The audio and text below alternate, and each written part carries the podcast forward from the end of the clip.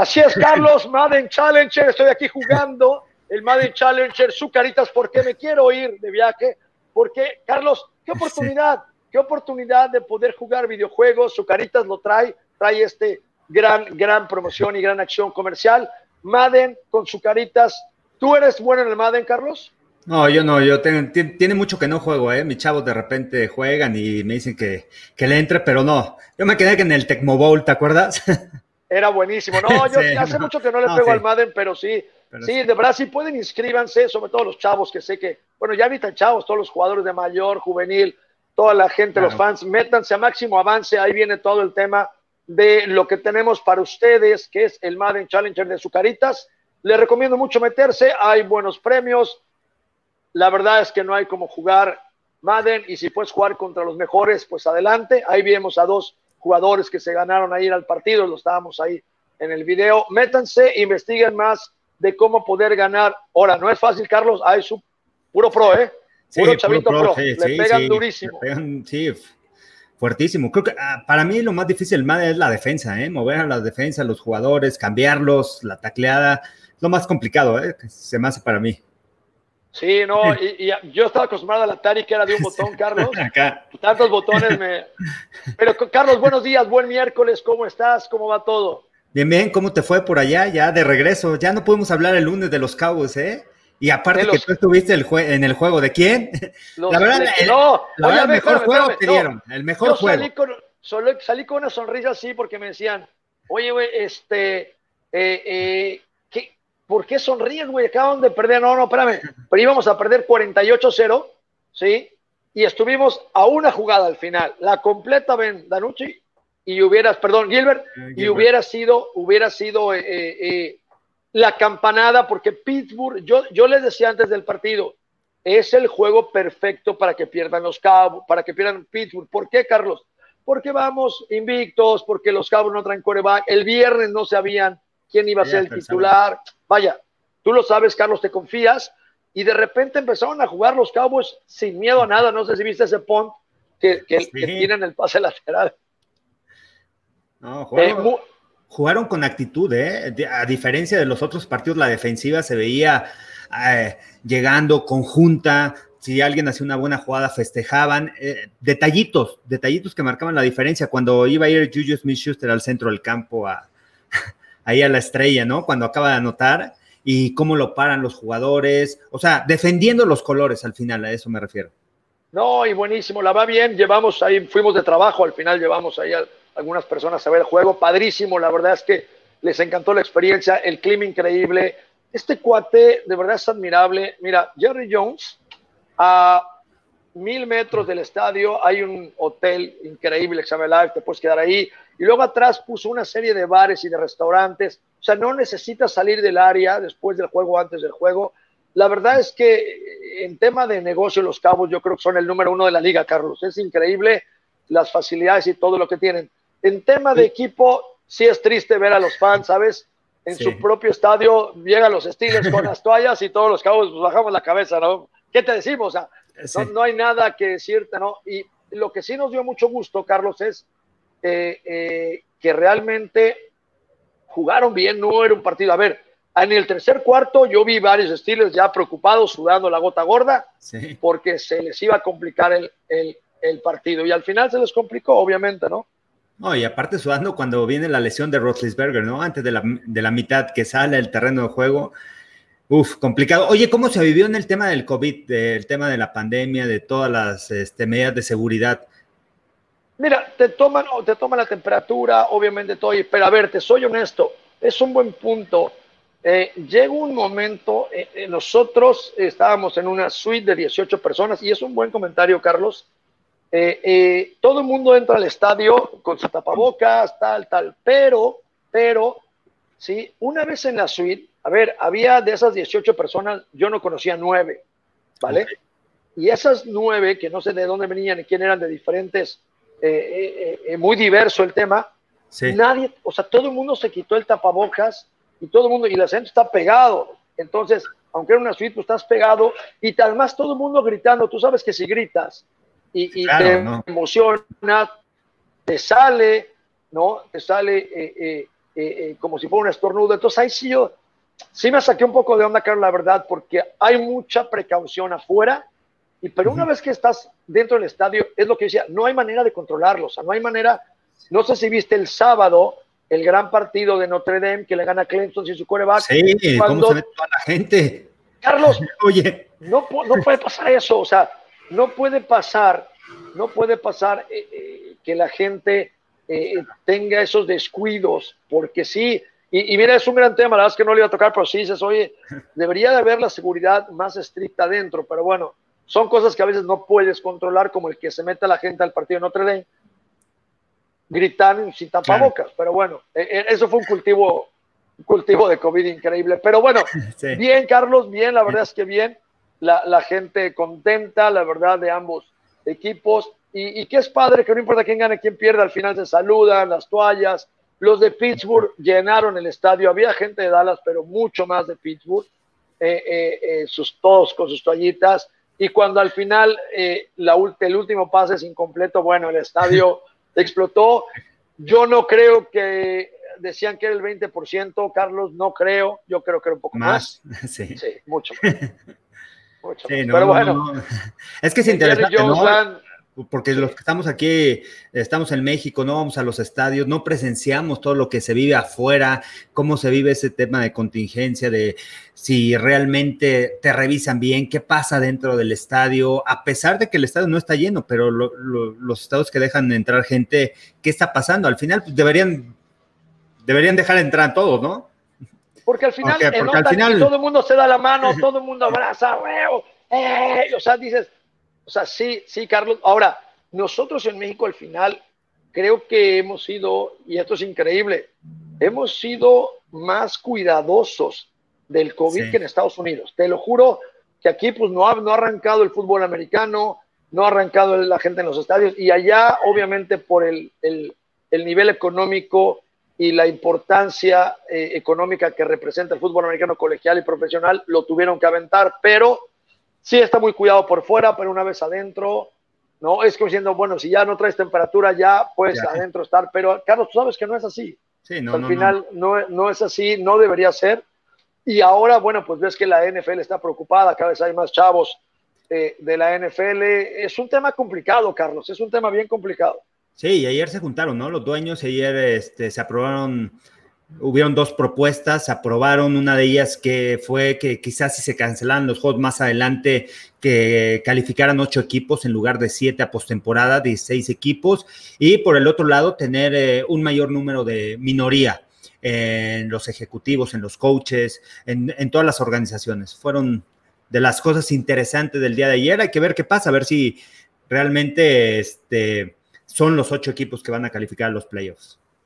Sí, va a ser muy interesante. Va, sí.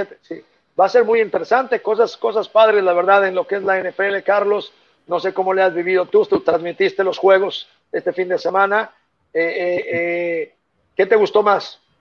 ¿Qué me gustó? Me gustó, eh, me tocó el de Dallas contra Steelers y este, y me gustó el trabajo que hicieron los Cowboys, ¿no? La actitud con la que salieron a jugar, fueron a, ganar, fueron a arriesgar todo, a hacer jugadas importantes en equipos especiales, a arriesgar y al final, bueno, no le salió y me gustó Gilbert. Gilbert, ojo, eh, este, ok, va a regresar Andy Dalton por la... Ya lo dijeron. Ya Un veterano, porque tiene experiencia obviamente de NFL, de titular pero Gilbert, ojo, eh, porque va a captar atención de otros entrenadores y se va a quedar como segundo coreback en Dallas. Ya la captó. Jugó, Carlos, estuvo a un pase de ganar el partido. No, no lo hizo mal, eh, eh, distribuyó bien la bola, no se equivocó, no se puso nervioso. Si tú lo comparas con Ben Danucci, que fue el que jugó la semana anterior, nada que ver, nada que ver, terrible. Este cuate se le vio cabeza, pies, forma. Y de verdad, Carlos, yo creo que fue un buen partido. Fue un buen partido los Dallas al final le dieron pelea a uno de los mejores equipos hoy por hoy. La verdad es que, mira, estaba viendo también el calendario de Pittsburgh, Carlos. Se pueden ir un 14-2, un 15-1. O sea, si tú ves el calendario, ellos mismos te dicen, no, está complicado. Sí, pero no, Carlos, tienen, tienen, tienen un calendario, creo, a modo que les puede ayudar mucho.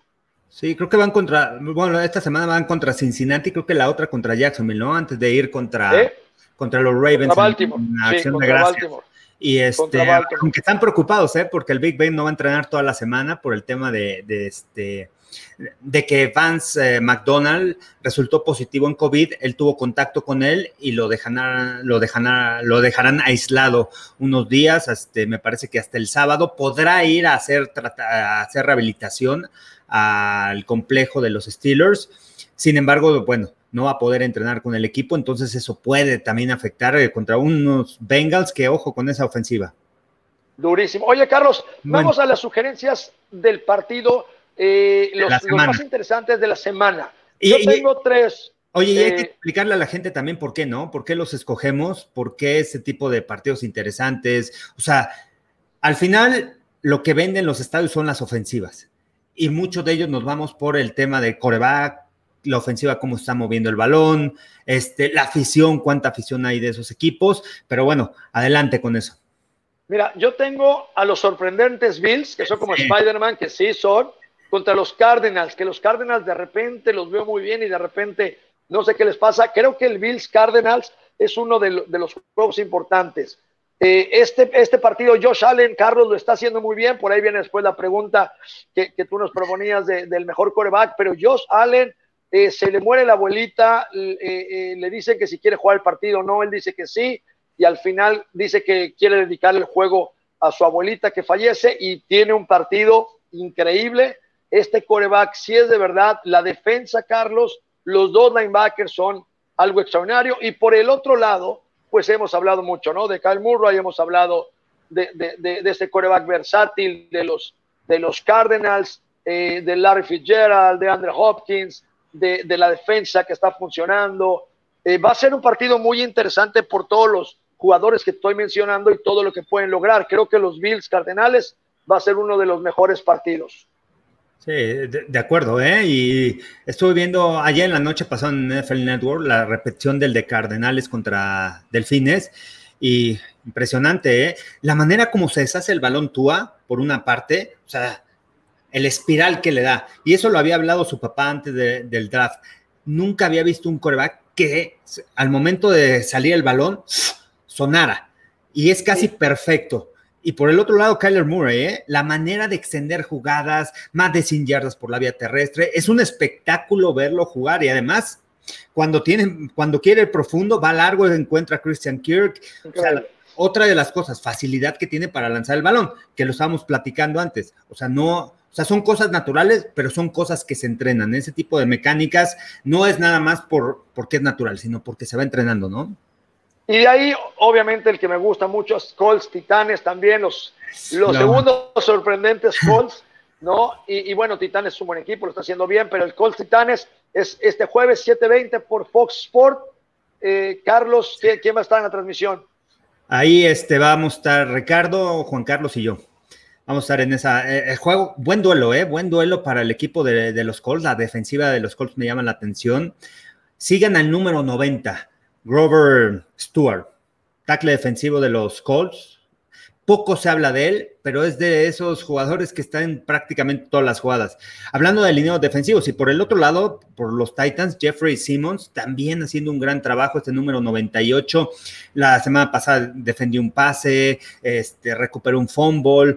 Ojo con este número 98, va a ser un gran duelo. Eh, ya daremos nuestros picks en este partido. Interesante si Derrick Henry puede correrla esta defensiva, que es la, creo que es la mejor en yardas permitidas en la NFL.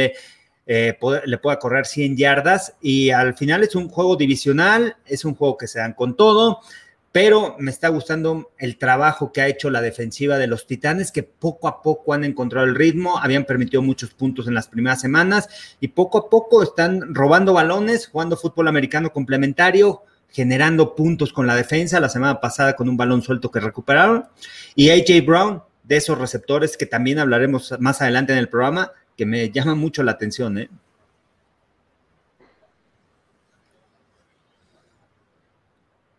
Ahí estás, Marco. Ahí estoy, perdón, se un. Carlos, pues este jueves, 7:20 por Fox Sports, Colts contra Titans. Carlos Rosado estará ahí en la transmisión. Sigan el partido, va a ser un muy buen duelo.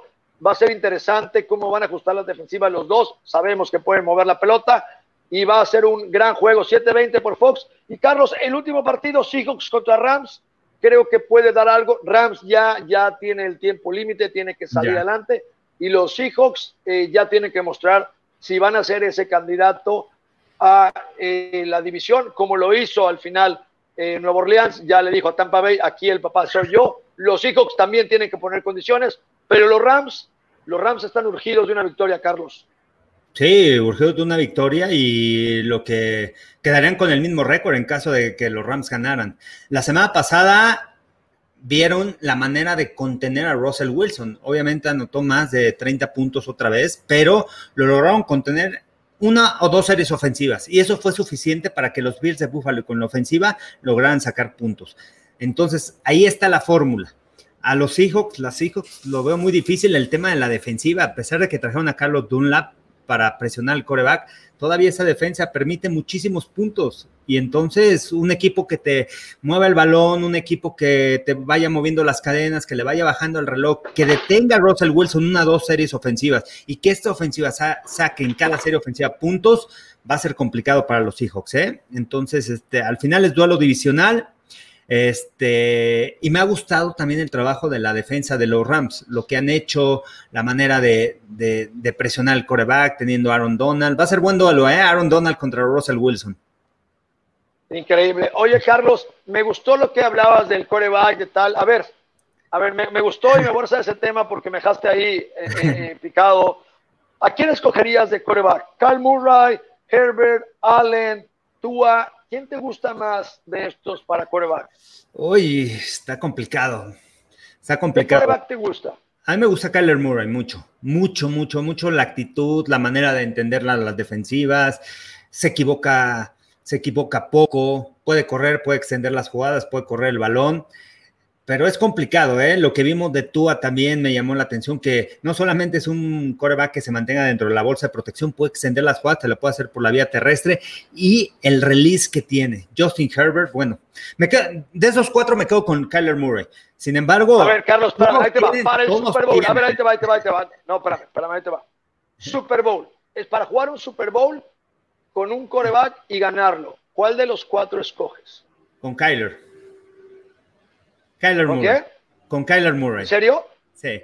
El problema de Kyler Murray, Carlos, creo, es que es altamente riesgoso, porque no puedo dudar de las habilidades, es increíble cómo puede correr, tirar. Compro cada una de las cosas que me puedas decir de él. El problema es el riesgo de tenerlo, Carlos. En una jugada lo pueden fracturar, eh, eh, eh, es chico y con un buen golpe puede quedar fuera, ¿no? Y, y mientras que Josh Allen híjole, yo estaría entre Josh Allen y Justin Herbert. Me ha gustado mucho, mucho los dos corebacks, pero a ver, Josh Allen eh, de repente ha bajado su nivel, de repente lo sube, eh, eh, pero también es segundo año, ¿no? Justin Herbert está en su primer año, también no puedes comparar, y de verdad, nunca, nunca, yo creo que nadie puede comparar un, un coreback en su segundo año que en su primer año. Tyler Murray el año pasado fue su primero, no, tiene, no tenía este nivel, o sea, un año de maduración en la NFL es entonces, eh, estamos siendo injustos eh, aquí con dos jugadores, con Tua ¿no? Y, con Justin Herbert, porque al final son novatos. Eh, y, es muy injusto calificar a un novato cuando están ellos en su curva de aprendizaje a lo que da. ¿Estás de acuerdo? Pero el año que viene, que se asienten, va a ser increíble. Entonces, de ahí por descarte, por descarte, quito a los novatos, quito a Kyler Murray porque por el alto riesgo de tenerlo, se me puede lastimar en cualquier jugada. Yo para un Super Bowl me quedaría con, con Josh de estos cuatro. Oye, pero también otra de las tienen ventajas y desventajas, ¿no? De segundo año, porque una de las desventajas puede ser que ya los equipos te analizaron, ya los equipos te estudiaron. Y a pesar de eso, Kyler Murray, a pesar de que ya sabían cómo era el año pasado, que era un coreback que podía correr, que te generaba yardas por tierra, este año no lo han podido detener, ¿eh? Entonces, eso también. Ya lo estudiaron, sí. Por otro lado, tú a Herbert, apenas los equipos están adaptando, cómo juegan, es el primer partido contra ellos, sabemos de sus capacidades, pero no tienen un plan de juego. Aquí tuvieron un año para prepararse contra ellos. Y por el otro lado, Josh Allen está teniendo su mejor campaña, ¿no? También el porcentaje de pases completos que se le criticaba mucho que no era preciso en sus envíos. Este año ha hecho un extraordinario trabajo. Le trajeron armas, claro, a la ofensiva. Le trajeron a Stephon Dix, que ha sido pieza clave. Y tú sabes como coreback que un receptor, la confianza que tienes de que un coreback se va a separar eso marca la diferencia, ¿no? Oye, Carlos, y a ver, MVP de la temporada hasta ahorita, ¿a quién se lo das? MVP, me lo hubiera pensado y lo puse como puse a Russell Wilson al principio de la campaña, lo he visto jugar, lo he estado apoyando porque ha hecho cosas geniales a la ofensiva y esa mancuerna con Tyler Lockett, DK Metcalf, pero hasta ahora creo que me quedo con Patrick Mahomes por el tema de que no pierde el balón y que, de que en cada juego te va a sorprender con algo nuevo. Es muy complicado detenerlo, la manera como extiende las jugadas. La semana pasada cuatro pases de touchdown, hace dos semanas cinco. Eh, me sigue llamando mucho la atención Patrick Mahomes y creo que puede estar ahí en esa, en esa conversación. Y creo que hasta ahorita lo pondré arriba. Bueno, sí, está bien, comparto, pero también pondría en esa, en esa repisa a Alvin Camara. Alvin Camara. Alvin Camara ha demostrado, a ver, es, el, es, de los mejores receptores en la estadística de receptores alistado como corredor. Eso no pasa muy seguido, Carlos. No pasa muy seguido que tengas un hombre tan talentoso. Eh, Alvin Camara podría llegar a ser de la temporada. Pero bueno, defensivo del año, Carlos, ¿con quién te quedaría si ahorita hiciéramos corte de caja? Rápido, nada más mencionar, ya que tocaste el tema de corredores, también la temporada que está teniendo Dalvin Cook, ¿no? También me llama la atención, increíble, 200 yardas la semana pasada. Y, analizando un poquito a Alvin Camara, lo he visto ahí en video, es impresionante. A lo mejor la gente no se percata. El awareness. el awareness, la explosividad que tiene y la fuerza en las piernas. ¿eh? No es fácil de siempre resbala los golpes y eso es porque tiene gran fuerza en las piernas, su centro de gravedad bajo, la explosividad que tiene, de repente ves un hueco y cómo lo ataca, o sea, en la televisión no se alcanza a ver la explosividad que tiene para atacar y encontrar esos espacios. Entonces, e, eso me llama mucho la atención. Pero bueno, vámonos con el defensivo, ¿no? Defensivo del año. ¿A quién escoge si hacemos un corte de caja ahorita? Me quedo con Miles Garrett, me parece, o TJ Watt. Uno de ellos.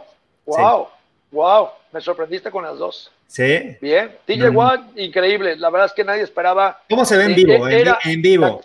Cuando lo draftearon, Carlos, era el hermano no tan bueno de JJ Watt. No sé si te acuerdas que decían, ah, es bueno, ah, pero JJ Watt es muy superior. Hoy, hoy, TJ Watt está haciendo más cosas que el hermano mayor. Digo, los dos son increíbles, pero JJ Watt, el equipo no le ayuda mucho y no, no, no sobresalido tanto y TJ Watt está una de las defensas más agresivas y rápidas de los últimos tiempos, le está ayudando mucho esa parte.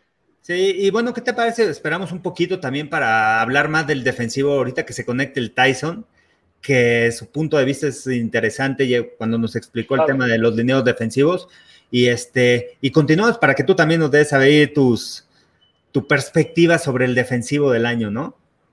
Me parece, me parece. Vamos a dejar eso cuando llegue Tyson. Dime, Vámonos con los receptores, porque el Tyson de receptores sabe o no. a ver, antes, a ver. Eh, novato del año. ¿A quién le darías hoy en corte de caja? ¿Quién para novato del año? Joe Burrow, sin duda. Estaría entre Joe Burrow y Justin Herbert como novato del año. A pesar de que hay cinco receptores que pudieran estar en la lista, como Jerry Judy, como Justin Jefferson, como CeeDee Lamb sin embargo, me quedo con Burrow. Yo creo que con Burrow ahí coincidimos perfectamente. Ese chico va a ser un gran coreback en el largo plazo en la NFL. No tiene equipo hoy, pero, pero va a llegar a ser alguien muy importante por la manera en la que tira, la que piensa, las decisiones que toma. Y, creo que, va a ser un, un quarterback franquicia sin duda en los próximos años. Oye, y tú desde el punto de vista de tener un jugador así, tú desde el punto de vista coach, el tener a Joe Burrow, no solamente sus cualidades físicas, el tema de liderazgo, lo que ha cambiado en esa cultura de Cincinnati. Explícanos un poquito por qué te gusta Joe Burrow, porque ha cambiado completamente ¿eh? la manera de cómo estaban los Bengals el año pasado, hace dos años. Este año ha cambiado esa cultura. Mira, me gusta mucho porque es un ganador. A ver, Carlos, entendamos algo. Ganar el campeonato nacional para tu universidad en Estados Unidos es algo que muy poca gente puede decir que hizo.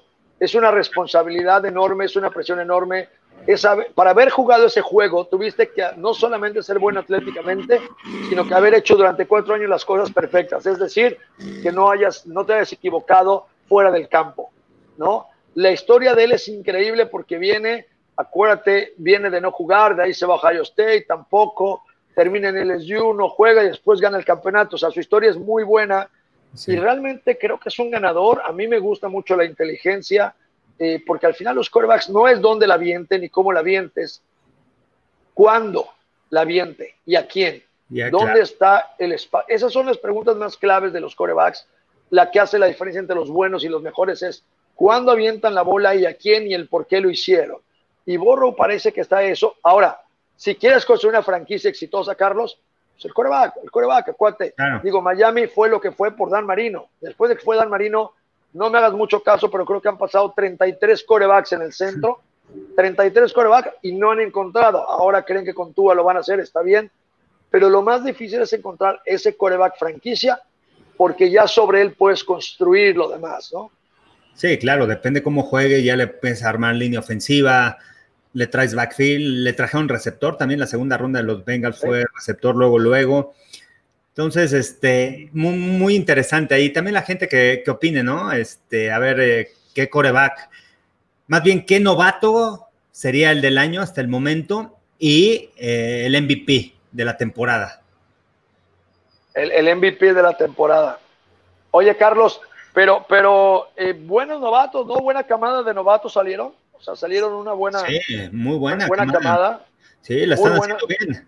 Y hablando de corredores, bueno, Robinson, el de, el de Jaguars, James Robinson, que luego, luego brincó como titular y está produciendo en Jacksonville, a pesar de que Jacksonville va muy mal, o sea, lleva un ganado nada más, sin embargo, ahí está. Eh, Clyde Edwards Heller, también el de Kansas City. Increíble, increíble, Carlos, sí. Este, en el tema de línea ofensiva, Tristan Wirfs, lo que está haciendo en la línea de Tampa Bay como tackle del lado derecho. O sea, en diferentes posiciones eh, están sobresaliendo esos novatos que fueron primera selección, que se esperaba mucho de ellos y que, bueno, no están dejando este, nada, ¿eh? en el terreno de juego están dando todo y están demostrando por qué fueron esa primera selección, por qué son esos prospectos que ya estaban listos para jugar. Porque acuérdense que la primera selección son los que ya están listos para jugar. Pero y tú sabes que aún así, Carlos, el salto es, abismal. Es abismal del college, del college al pro. Eh, tú sabes que es bien difícil. Y de coreback es complicado. También tiene su riesgo de, corredor, receptor, pero, pero no es fácil. Es otro, eh, otro sistema, otros horarios. Pero bien, hasta ahorita yo se la daría corte caja a Joe Burrow, creo. Me parece que hasta ahí, hasta ahí sería yo. Sí, yo también. Y si Justin Herbert hubiera ganado esos partidos, si Justin Herbert hubiera venido atrás y es, esos partidos que, que han perdido los Chargers al último, Justin Herbert estaría muy, muy cerca ahí, ¿no? En la conversación. Y está, ¿eh? Sí está, sí está, la verdad es que sí está. Pero, pero bueno, oye, Carlos, a ver, hablamos de corebacks, coreback, coreback, coreback, pero a ver, lo acabas de decir y pusiste un punto increíble.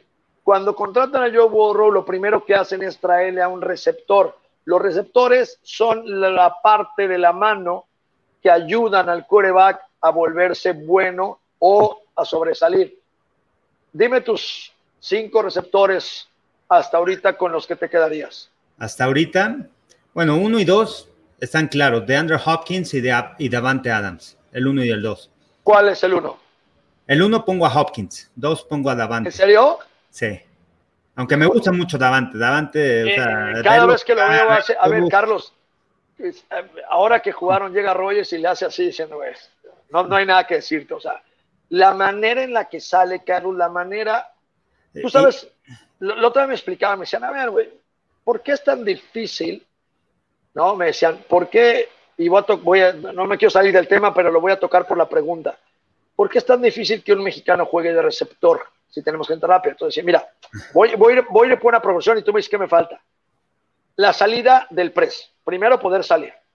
Dos, tener la habilidad de detenerte y volver a arrancar en cualquier momento. Tres, el entender cómo engañar al corner, ir de un lado para ir del otro. ¿Vale?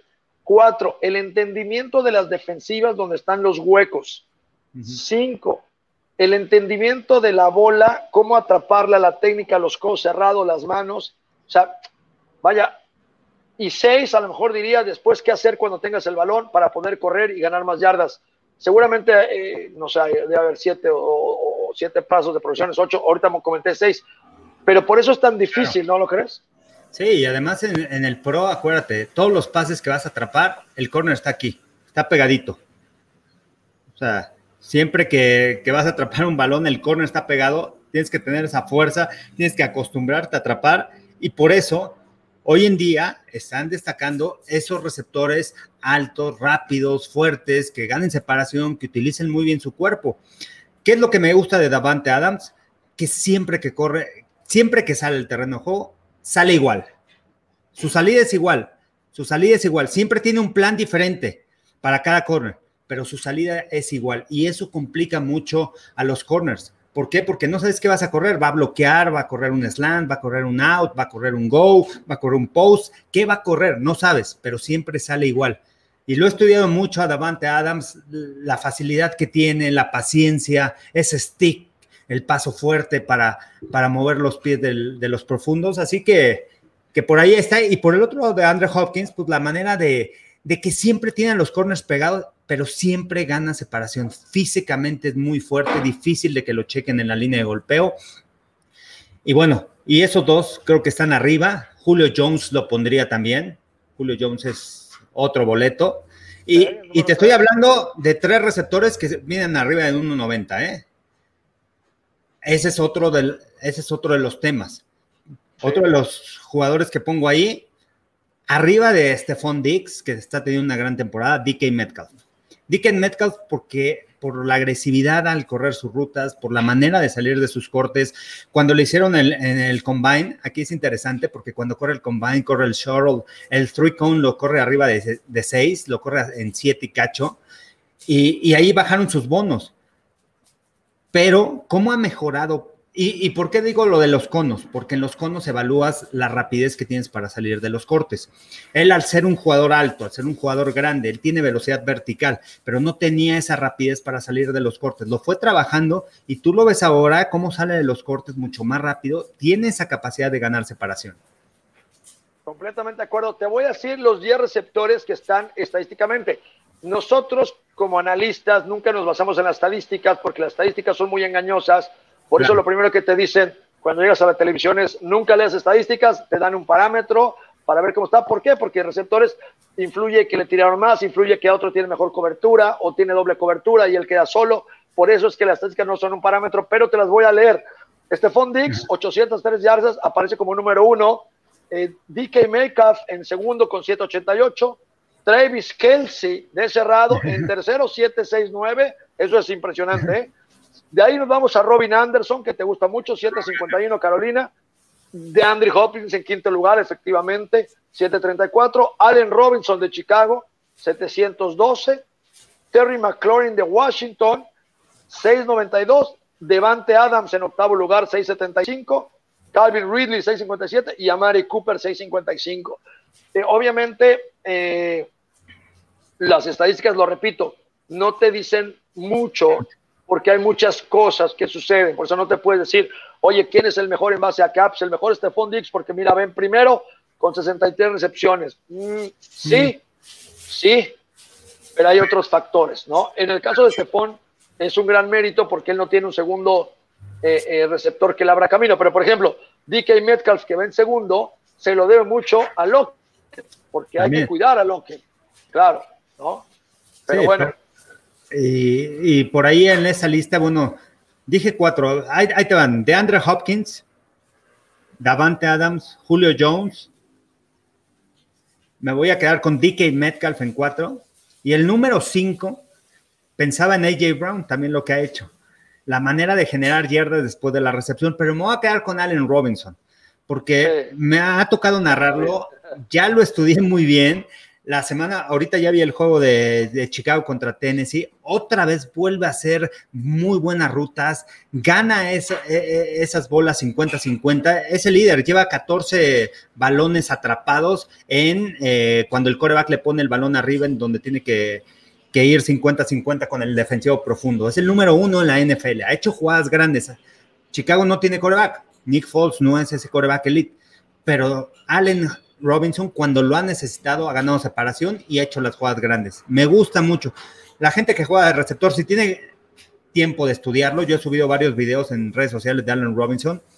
Ojo con este cuate, estudien sus rutas porque me llama mucho la atención los cambios de ritmo que hace, la manera de separarse al final de la trayectoria. No, son atletas increíbles. No, me parece muy bien, es una gran selección, Carlos. Es una gran selección. ¿Con quién te quedas? A ver, dame tus cinco. Mira, yo sí voy a poner Devante Adams. Te voy a decir por qué. Lo, ¿Qué es lo primero que te dice el coach cuando es una carrera, Carlos? ¿Que hagas qué? Que salgas como si fuera pase. Que salgas como si fuera pase. ¿Por qué? Porque si no, el defensivo automáticamente cuando salgas trotando sabe que es carrera. Entonces, Devante Adams, si lo mencionaste, cada jugada sale igual. Si es carrera o si es pase. Eso, eso es un detalle muy fino que a mí me ha cautivado. Obviamente, ni hablar de su pre-release, ni hablar de, de cómo hace el setup de los defensivos para irse hacia el otro lado.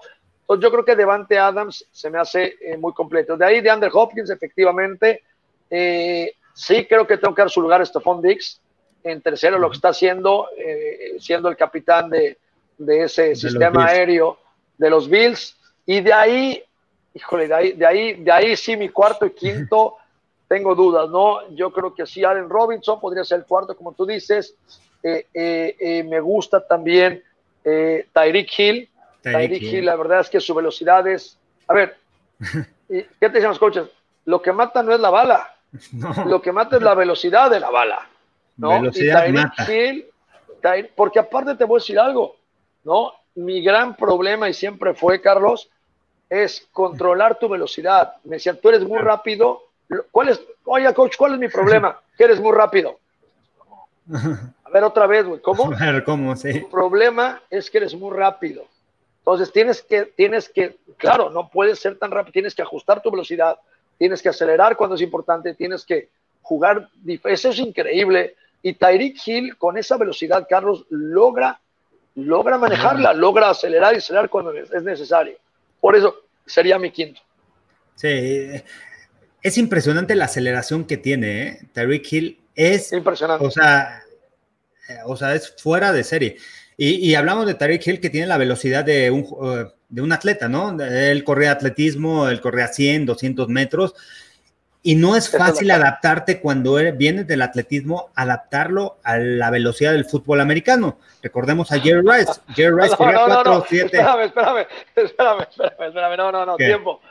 Recordemos al receptor de Londres de los 100 metros, ¿te acuerdas de las Olimpiadas? ¿Cómo se llamaba? No me acuerdo cómo se llamaba, que llegó ah, y, se salió, de la, se salió de la toma, ¿eh? ¿Te ahí Les va, ahí les va. Llegamos al campamento y nos presentan literal al gemelo de Dickens Melcar, un tipo no tenía cuello porque el, el, el, trapecio le salía de la punta de la oreja al hombro. Yo nunca había visto un tipo tan fuerte, tan fuerte las barcoaventuras. Tengo millones millones. Además, tengo, aparte, lo, bueno es que tengo quien diga, sí, yo estaba ahí, sí lo vi. Este cuate venía de correr 100 metros, iba para las Olimpiadas. Un tipo increíble. ¿Cómo aceleraba? En, Europa estaban buscando a alguien que pudiera jugar fútbol americano de otro deporte llamado crossover. Había de hecho un sistema uno o dos años de paciencia para estos jugadores, si venías del básquetbol o del béisbol, para darte un año de, de ajuste, ¿te acuerdas? Él entra en ese programa y nos lo presentan no, no, no. Yo dije, yo nunca voy a tener ni la mitad de los músculos de este cuate. Bueno, vamos al campo. La primera vez, y Carlos, tú lo comentaste, hace un poste.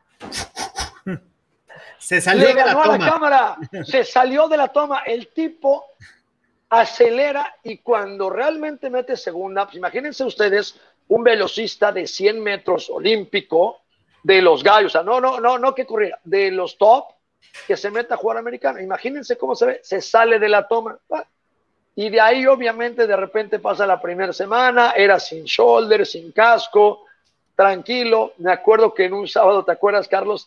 Que de repente, oye, vamos a ir a cenar, era un día que teníamos libre. Oye, ¿quieres salir? Y sale de su cuarto, ¿te acuerdas? Con un bat. Sí. Oye, ¿qué pedo? Es que es para estirar, es para estirar, o oye, esto es para estirar, ya sabes, Dice, no, güey, ¿cómo que para estirar? Vamos a ir a cenar por si alguien me quiere atacar. Estamos, nadie te va a atacar, nadie te va a atacar aquí. Pero bueno, ah, y sin zapatos, ¿no? sin zapatos, iba sin zapatos. Decimos, no, güey, no puedes salir con un bag, güey, no, no hay manera. Entonces ya lo convencimos iba todo espantado. ¿Qué pasa la siguiente semana, Carlos? Nos ponen el casco, que es donde se diferencian los, los, que, los, que son y los que no son, porque además el training camp es, si puedo te mato, porque mi chamba está por medio. Entonces, en el training camp no hay tocado, es algo durísimo. Y entonces llega él, le dan un rápido adentro, si no me equivoco, Carlos. Cruzado, creo. Vas de, vas cruzado. Vas de cruzado. Le tiran la bola, la agarra porque no era tan malo agarrando. Rapidísimo, la agarra y baja el safety. ¡Pum! Pero le puso un golpe increíble, sale contra el pasto hacia atrás, se para, me acuerdo, se quita el casco, lo avienta. Gracias a todos, esto no es para mí, y se va caminando hacia los dos. Y ya no regresó, ya no regresó. Ya no lo vimos en la comida, ¿te acuerdas? Ya, no, ya no llegó al Ya dijo, no, no, no. No, yo sigo con el atletismo. Fue increíble cómo va, y digo, es un golpe normal, a veces siempre que vienes cruzado, sabes, si te la tiran en la zona de los linebackers porque no están, sabes que el safety del otro lado, si la, si la huele, si la huele va a bajar y te va a matar, pero ya te la sabes, ¿no? Pues es, no. Agarra la bola cuando voltea, no se para el safety, lo manda hacia atrás, se para. Adiós. me acuerdo mucho cómo aventó el casco. Ahí lo dejó, o sea, lo aventó. y se quitó los shoulders. Se quitó los shoulders. Vámonos. Ay, nos vemos, señor. Esto no es para mí. Sí, y, eso va con Tyreek, ¿no? Tyreek Hill tiene las dos. Porque Tyreek Hill, eh, escuchando una entrevista de él, él corrió abajo de 10, los 100 metros, electrónico. Correr abajo de, de 100 metros estás en las Olimpiadas. abajo de 10 segundos, los 100 estás en Olimpiadas. No en 90 y tantos corrió. Este Pero además estaba... el cuerpo, o sea, la diferencia es que él lo pones en el shuttle de 20 yardas, que es de cambiar de dirección, y te corre abajo de 4 segundos. Te corre un 3 ochenta y tantos, 390. ¿Por qué? Porque tiene esa agilidad de explotar, de frenarse, cambiar de dirección, bajo centro de gravedad y cómo explota. Esa es la diferencia. Tiene las dos, la velocidad de atletismo, pero eso lo traduce a la velocidad del campo y no todos pueden hacer eso, ¿eh? No sé si has visto, Carlos, y si no, vean, es una gran película, la película de Ford contra Ferrari, ¿no? Eh, eh, está, Es una muy buena película, véanla, se llama Ford contra Ferrari, es una lucha del tema de las carreras de Ford contra Ferrari, cuando Ferrari estaba quebrando, etcétera. Pero uno de los puntos de la película, Carlos, es ponle el motor más grande al coche, ponle el motor más grande, ponle el motor más grande. Y ya que le logran poner el motor más grande al, al, Shelby, de la Ford, después el problema es, no lo puedo frenar. O sea, no, se, no, se, no podemos frenar este, este tema. O sea, los frenos no daban para semejante motor. Es lo que le pasa a un atleta olímpico. O sea, si él, una vez que te acelera, ¿no? Que va a ser mucho más rápido que cualquier jugador americano, no va a poder frenarse y no va a poder desplazarse lateralmente ni, ni en un ángulo de 45 grados por las velocidades que agarra. Entonces, tienes que adecuar esa velocidad y obviamente te dirigir, pues, experto para eso. Pero bueno, oye, Carlos. pero, no lo has visto jugar básquet también a Tyreek Hill. No, no, no, La clava sin problemas, tiene un salto vertical brutal. O sea, es un atleta, un atleta que se adapta muy bien a todos los deportes, tiene esa velocidad, tiene esa agilidad. yo, yo nunca he entendido, tienen un resorte diferente. Sí, un resorte. Yo me acuerdo cuando llegué a TCU, cuando fui a TCU me fui de intercambio y de repente vamos a jugar y muchos jugadores de americanos estaban ahí y todos la clavaban. Carlos, ¿por qué no te quedaste en TCU? Este juego, este fin de semana, es de los pocos fines de semana que hay un juego colegial y un juego de NFL. El sábado jugó TCU, yo no conocía TCU, jugó TCU contra Texas Tech en TCU. Sí. Entonces fuimos al partido, no a la gente que llevaba, no, chama, oye, pues parte de la experiencia, órale, este, vamos al TCU. Y eh, me impresionó el estadio, primero, es algo espectacular, Carlos. Me impresionó eh, eh, todo lo que hay en el campus, los dormitorios, vaya, ¿Por qué no te quedaste ahí? Es increíble esa universidad. Bueno, al final tuve que regresar, ¿no? Por el tema de la beca, este, no me dejaron, entrené un mes con ellos, entrené, un mes con ellos y después me dijeron, oye, ¿sabes qué? La regla de la NCAA dice que si no eres estudiante a tiempo completo no puedes estar aquí. Entonces no nos vamos a arriesgar. Y, y, te das cuenta, yo la primera vez que llegué y de repente al gimnasio y vi a todos, dije, a ver, ¿este de qué juega? ¿De linebacker? ¿No? ¿De receptor? Entonces te das dando cuenta. A mí fue lo que me ayudó, ¿eh? Para llegar a NFL Europa, fue el darme cuenta de que mi nivel estaba, o sea, me faltaba años. Y, eso me ayudó a, a, prepararme, porque al año, al año que entra, bueno, fue una preparación totalmente diferente, pero ya consciente de ver a jugadores que habían estado, que podían estar en la NFL, que estaban en División 1 y dije, estamos años luz. Oye, Carlos, pero, pero en ese mes corriste trayectoria si estuviste ahí en el no, eh, fue, fue gimnasio y ¿Ibas solo, ibas, ¿Quién se fue? ¿Se fue Enrique Villanueva? No, Cuervo, fue, fue, Cuervo conmigo. Y creo que al año siguiente se fue Villanueva y se fue Derrick y otros de la UDLA también. Qué bueno, ese, ese, intercambio, qué bien. Y entonces estuvieron un mes entrenando. Un mes ahí con el equipo en pesas y después sacamos, nos eh, sacaron al campo, hacíamos unos drills de conos y eso. Y este, pero sí, los, primeros días así, de repente, a ver, ya te dan tu rutina y de los que menos jalábamos, de los que menos... No, no, no, seguramente, seguramente. No, qué buena, ven cómo no son solo historias mías, ahí está, a ver, producción, pónganle Carlos Aventura. No, tenemos miles, tenemos miles, miren, tenemos miles, miles, miles, miles, miles, miles de aventuras, este, pero bueno, ya, ya sé. Oye, vamos, a, vamos a hablar del qué, del jueves por la noche, ¿te late? Vamos a hablar del jueves por la noche y después te iba a pedir que me dijeras tus, tus cinco mejores equipos. Pero bueno, vamos con el. ¿O pues, los cinco, mejores equipos y después esperamos al ah. Tyson también para hablar del jueves por la noche.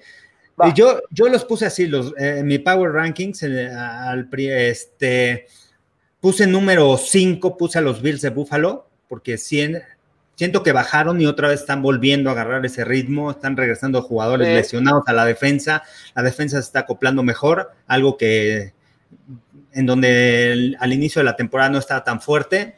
En número cuatro pongo a los Santos de Nueva Orleans por la manera como han ganado los juegos las últimas semanas.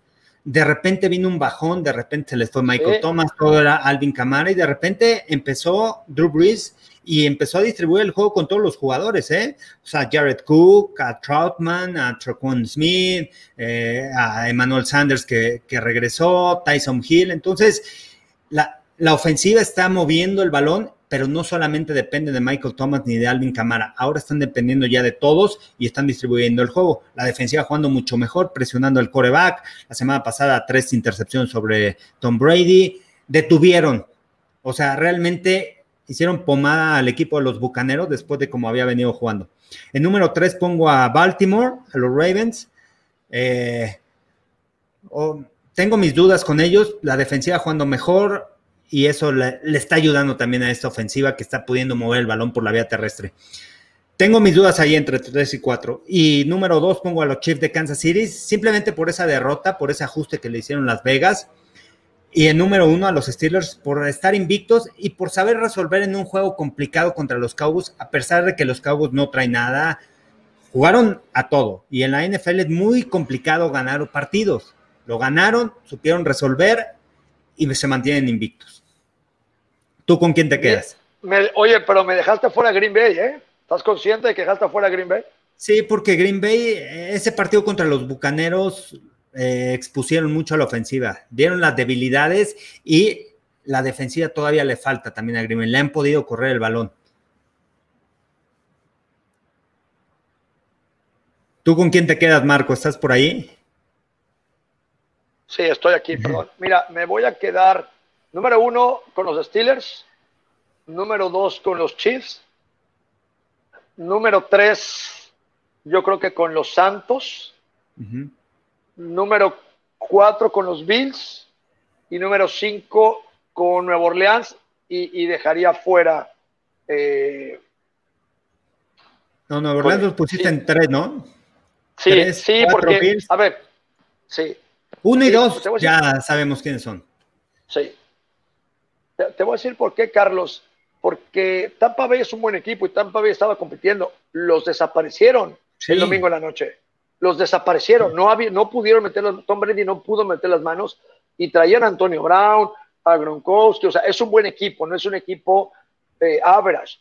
Y, y Nueva Orleans jugó ya en serio, me, imagino que, dijeron esto es un playoff y los desapareció. Entonces, por eso les doy, les doy, les doy el, tercero, ¿no? Green Bay me gusta mucho como cuarto, ¿no? Y los Bills como, como, como quinto. Ahí dejo afuera Baltimore, tú lo pusiste en tercero, yo no, porque Baltimore Ay, empezó siendo entre uno y dos Kansas City y Baltimore y Baltimore no, no, no, me ha, no me ha demostrado que sí son realmente de verdad. Han tenido muchos problemas en equipos especiales. Las ofensivas a veces les complica, les han hecho buen scout y ya no avanzan. Eh, digo, no, sí están ahí, o sea, están ahí.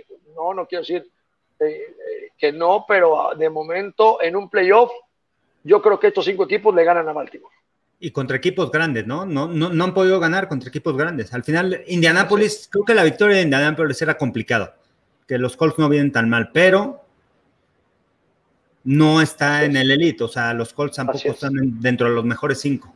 Así es, así es, ahí estamos. Bueno, vamos al jueves por la noche y a dar nuestros picks para este partido. ¿Con quién te fuiste en este encuentro divisional? complicado, confías en Philip Rivers, no has confiado en él. Yo confío mucho en Ryan Tannehill, ¿eh? Ryan Tannehill me, ha, llamado mucho la atención, la presión en sus pases y confiar en el ataque terrestre al final con Derrick Henry.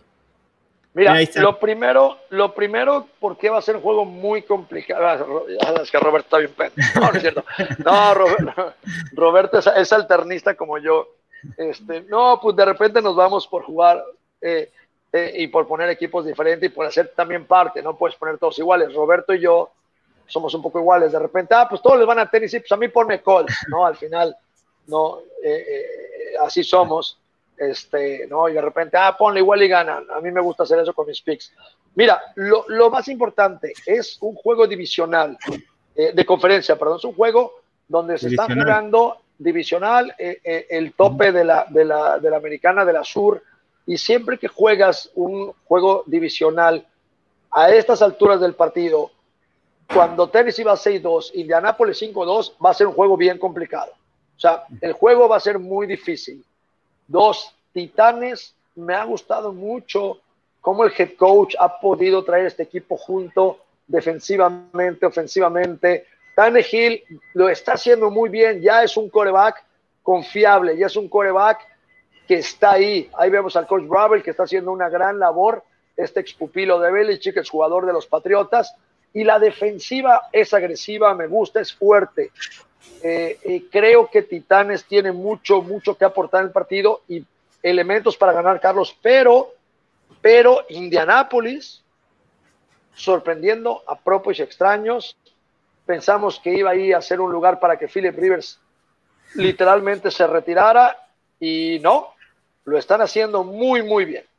Sí, ¿sabes qué? Me ha gustado el tema de la defensa con Darius Leonard, con Okereke, el otro linebacker, atrás jugando con Xavier Rhodes de corner, este, Kenny Moore. O sea, es un equipo que tiene profundidad ¿eh? en todas las áreas. Y ves, y tienen buenos líderes, jugadores que están haciendo las cosas bien. A pesar de que no presionan tanto al coreback en cuestión de disparos, se mantienen con esa defensiva 43, aguantando, son sólidos, pero sigan ese número 90, ojo, de, del equipo de los Colts, ¿eh? porque me ha llamado mucho la atención. Ya lo he visto, este, lo he estudiado para dos partidos, para el juego contra Chicago y para este juego que, contra los Titanes. Y me llama mucho la atención por la manera como se quita los bloqueos, penetra rápidamente, cierra los espacios. Y eso le ayuda también a los linebackers a llegar rápidamente y, bueno, detener el ataque terrestre, que eso va a ser muy importante para contener a Derrick Henry. Sin embargo, bueno, yo también me quedo con los Titans por eh, e, ese carácter que traen, esa mentalidad, esa fuerza que, les inyecta Bravel y también a su coordinador ofensivo, eh, Arthur Smith, uno de los más este, creativos dentro de la NFL, de los más creativos dentro de la yarda 20. Y al final te siguen moviendo el balón con algo sencillo, te siguen, te van a correr el balón, es un equipo de poder, voy a correr el balón y después te saco play action. Y utilizo en las trayectorias hacia adentro a AJ Brown que te genera yardas después de la recepción. Y de repente este, te ataco también con los alas cerradas, pero todo al centro del campo. Y de repente voy hacia afuera, uno contra uno, y voy afuera de los números, voy vertical con mis receptores. Pero la mayoría de las ocasiones siempre te tratan de atracar entre los hashes con esas trayectorias cruzadas, con esas trayectorias hacia adentro y con jugadas de play action. No, y de acuerdo, y mira, la verdad es que aquí eh, si el juego es muy parejo. Yo, ¿por qué no le voy a Indianapolis? Eh, eh, Philip Rivers lleva 2.000 yardas, 68% de pases completos, 10 anotaciones, Carlos. Dirías, son muy buenos números, sí, pero pero lleva siete intercepciones. O sea, 10 de anotación contra 7 son demasiadas, 7 sacks. O sea, el, ratio de touchdowns contra intercepciones debe estar como 15-2, 14-1 si eres un coreback eh, elite, ¿no? O estás teniendo una buena temporada. Y tener 10 touchdowns contra 7 intercepciones te habla de que de repente forza mucho la bola, de que de repente la tira cuando está presionado. Y, y, no tiene el juego terrestre que tiene Tannehill. Tannehill puede estar más tranquilo, le puede bajar la pelota a Derrick Henry y establecer mejor la ofensiva. Pero ojo, no va a ser fácil el duelo, va a ser un duelo complicadísimo, Carlos, porque están jugando el liderato de la, de la sur de la americana. Sí, por lo general, este, los titanes también sus juegos muy parejos, ¿no? Este. Eh, teniendo esa ofensiva, teniendo esa línea ofensiva que tiene Philip Rivers, ¿qué coreback no quisiera tener esos, esos linieros, ¿no? La protección que le dan, todos son elite. Todos, del centro, Kelly, Quinton Nelson, Castonzo, este, Brandon Smith, Lowinski. Entonces, todos los jugadores son elite, tienen una gran línea ofensiva y te interceptan siete balones. Eh, es muy complicado, es muy complicado. Es una de las, este, ya lo habíamos mencionado, una de las estadísticas más importantes en este deporte. Tuve a Patrick Mahomes, un pase interceptado, ve a Aaron Rodgers, solamente dos pases interceptados. Son jugadores que no pierden el balón. Son elite. Y Tennessee es de los equipos que más roba el balón, ¿eh? Y la otra, Carlos, también lo entiendo, ¿no? El corredor, el corredor de, de, Tennessee, Jonathan Taylor, 400 yardas, prácticamente un desconocido. El, novato. Y la, Semana pasada, en la semana pasada me lo enfriaron, ¿eh? Porque fomblearon, le robaron el balón y gracias. Lleva, bueno, lleva, lleva sí, su, su, su, promedio es de 3.9 por, por acarreo no es tan bueno, lleva considerables, pero al final no es un, no es un corredor como Derrick Henry, como Ezekiel Elliott, como McCaffrey, que le puedas, te puedas descargar la presión, la trae Philip Rivers, y Philip Rivers, de repente sabemos que tiene intercepciones que no deberían de ser, fue su problema en San Diego mucho tiempo, pero ojo, el partido va a ser buenísimo, no lo doy por fuera, pueden dar la sorpresa, eh, ojo, aquí al final eh, Roberto Garza, que fue el único que le fue yo sí le iba, o sea, yo sí iba a poner otra vez, a ver, Indianapolis, no me la iba a jugar, pero, pero no, yo creo que Tennessee tiene mucho que se lo está jugando. Ahí vemos que Roberto sí dijo, bueno, yo sí me aviento con ellos, eh, pero va a ser un gran partido, eh, ojo, un muy buen partido. Sí, muy buen juego, va a ser parejo y yo creo que al final va a ser por menos de tres puntos, ¿eh? Este juego se define por menos de tres muy complicado para ambos. O sea, tienen la manera de, generar yardas, de robar balones ambos equipos. Entonces, ah, y al final es divisional. Entonces, van por el liderato de la división. Es con todo. Es complicado atinarle. Pero bueno, fuimos con Tennessee y Roberto fue con Colts y todo puede pasar, ¿eh? Este, Oye, Carlos. ¿Ya el Tyson se conectó?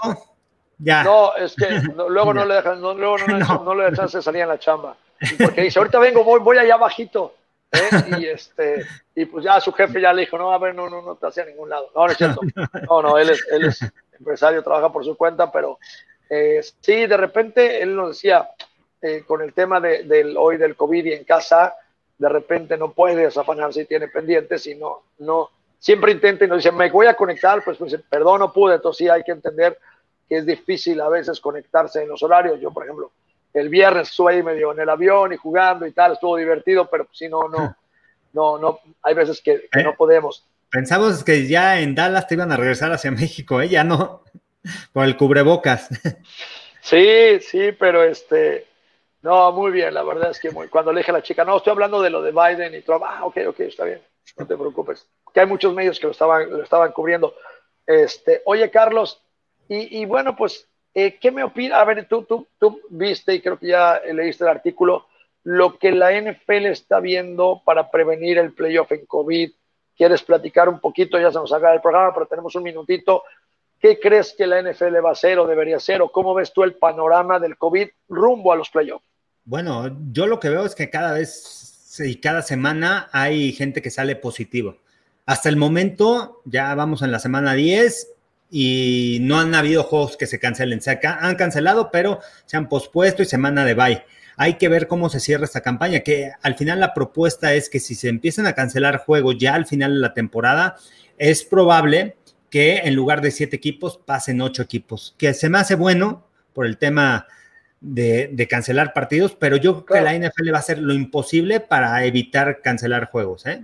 Y ver la manera de que al final jueguen con los, con los que tengas. No, completamente de acuerdo. Y es que no es solo el juego, Carlos, es la gente que va, que gasta en un boleto, en un hotel, está ahí, o sea, hay un, los hoteles, los restaurantes, la renta de coches, los Uber, o sea, hay, hay, hay una burbuja económica de cada partido. Entonces, si lo cancelas, cancelas un montón de cosas para la ciudad, para la gente, pero al final también, aunque es la NFL y está haciendo una labor espectacular, llevando el COVID y tratando de controlar, es muy difícil, aún para la NFL, que pueda seguir prolongando que nadie se infecte en las siguientes ocho semanas, porque al final lo vimos el sábado en el juego en Notre Clemson, se metieron al campo, lo vemos en las gradas, o sea, es, bien difícil, la verdad, es bien difícil este, todo, todo este tema. Y tú lo viviste, ¿no? En el partido, al final como aficionado, pero es el reflejo de la sociedad y de lo que se está viviendo también en Estados Unidos en cuestión de, de la pandemia. Al final, bueno, sí, te checan y todo, pero al final en el partido, pues ya, aunque te pongan de otro lado, o sea, te pongan muy separado de los otros asientos, al final estás en contacto con la gente cuando vas a comprar las cosas. Entonces, es muy complicado eso. Sí, sí te puedo decir que es de las pocas cosas que podemos decir. Creo que le estamos haciendo mejor que Estados Unidos. Estamos más conscientes con mexicanos de cómo cuidarnos. Ya, ya no es porque te lo digan, tú ya sales y, no tocas a nadie y el gel, o sea, de verdad creo que en ocho, en ocho meses eh, que lleva este tema un poquito más, hemos desarrollado una capacidad para adaptarnos y decir, a ver, el virus no tiene cerebro, o sea, el virus no piensa.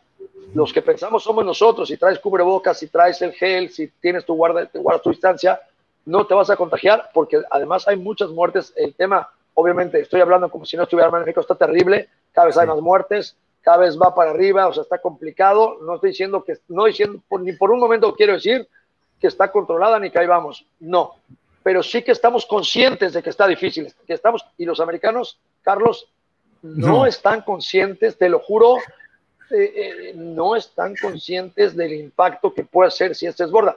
Lo bueno es que ya por ahí ayer en las noticias salió que ya Pfizer tiene el 90% de, de, resultado positivo en la vacuna, que van a ser 1.300.000. Digo, por ahí lo que la NFL puede salvar es que antes de diciembre, o sea, antes de empezar los playoffs, y yo estoy seguro que soy la NFL, voy a ser de los primeros en aplicarla, ¿no? Exacto. Eso creo que sí van a tener preferencia. Y en enero a lo mejor tengamos ya una vacuna eh, eh, en la NFL que pueda darnos más tranquilidad para el tema de playoff. Y el Super Bowl, aunque ya avisaron para el Super Bowl que solamente van 13 mil personas, ¿eh? Sí. Nada más, no van a ir más, eso va a ser bien complicado y la ciudad de Tampa, que iba a ser una fiesta, ya no se va a poder hacer. Pues sí, complicado. Pero bueno, vámonos, Marco. Nos vamos. Vámonos. Carlos, te mando un abrazo a todos los amigos, máximo avance, la Casa del Fútbol Americano. Recuerde nada más, por último, recuerde, Madden, su caritas, inscríbase, métase a máximo avance y díganos cómo le fue la experiencia. De verdad, vale mucho la pena, métase a máximo avance y inscríbase al torneo de Madden de su caritas, le va a gustar mucho. Carlos, feliz miércoles, saludos a todos, nos vemos el viernes. Adiós.